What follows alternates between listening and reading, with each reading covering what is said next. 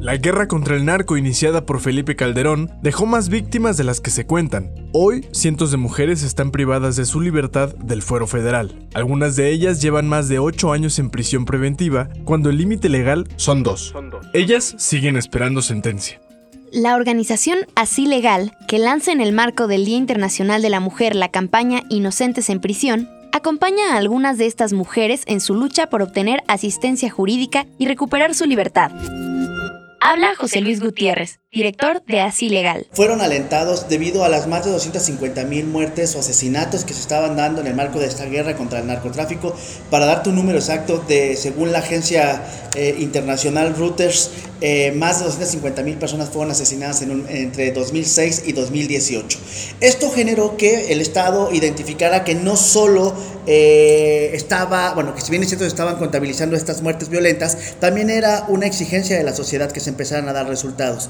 Y fue así que se empezaron a hacer detenciones de manera arbitraria, ¿no? Se empezaron a eh, criminalizar a muchas personas, insisto, en el marco de esta guerra contra el narcotráfico, y lo que generó es que muchas de estas personas, eh, por estar en el lugar menos indicado o sin deberla ni temerla, prácticamente fueron detenidas y encarceladas de una manera masiva, y muchas de ellas hasta sin pruebas.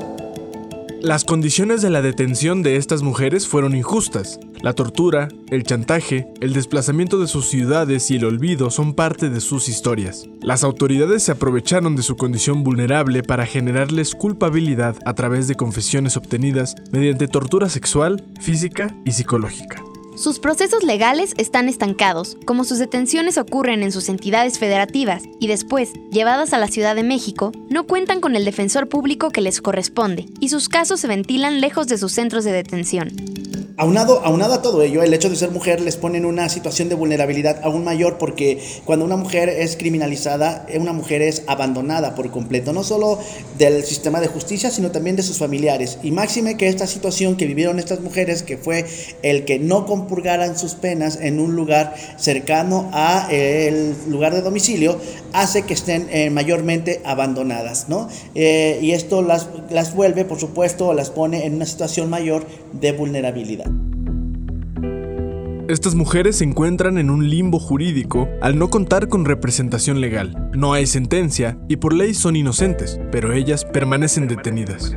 Entre los objetivos de esta campaña se busca que la justicia deje de ser un privilegio para las mujeres, ¿A qué se refiere así legal con esto? Que la justicia en los, tiempos actuales para las mujeres que se encuentran en conflicto con la ley penal es un privilegio, toda vez que muy pocas de ellas pueden acceder al sistema de justicia, ¿no? Eh, muy pocas eh, prácticamente son acompañadas por una defensa técnica adecuada, muy pocas tienen todo el apoyo de sus familiares para poderle hacer frente a un sistema de justicia eh, penal, acusatorio, adversarial, y muy pocas de ellas son consideradas consideradas dentro de los centros penitenciarios para eh, las actividades eh, que contribuirían a lograr su reinserción social.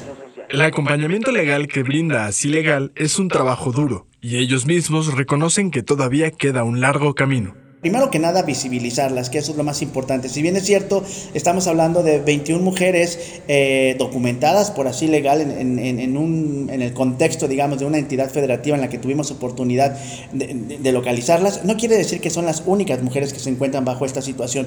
Eh, de acuerdo a estadísticas del cuaderno mensual de estadística penitenciaria, existen más de 350 mujeres eh, del fuero federal en prisión preventiva. Así es que habría que identificar dónde más hay este, estas mujeres abandonadas en el marco de la guerra contra el narcotráfico.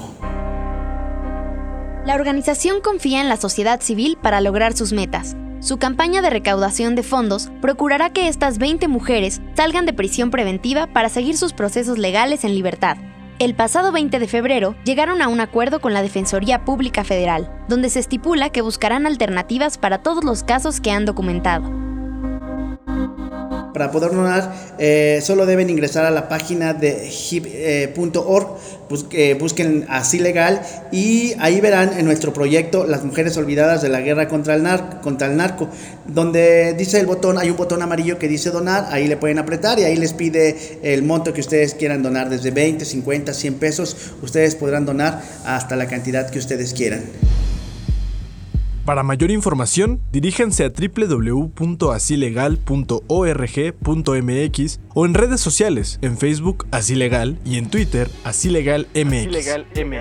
Reportaje de Rox Aguilar, Emilia Reed y Emilio Sánchez. Jefe de contenidos informativos, Chuy González.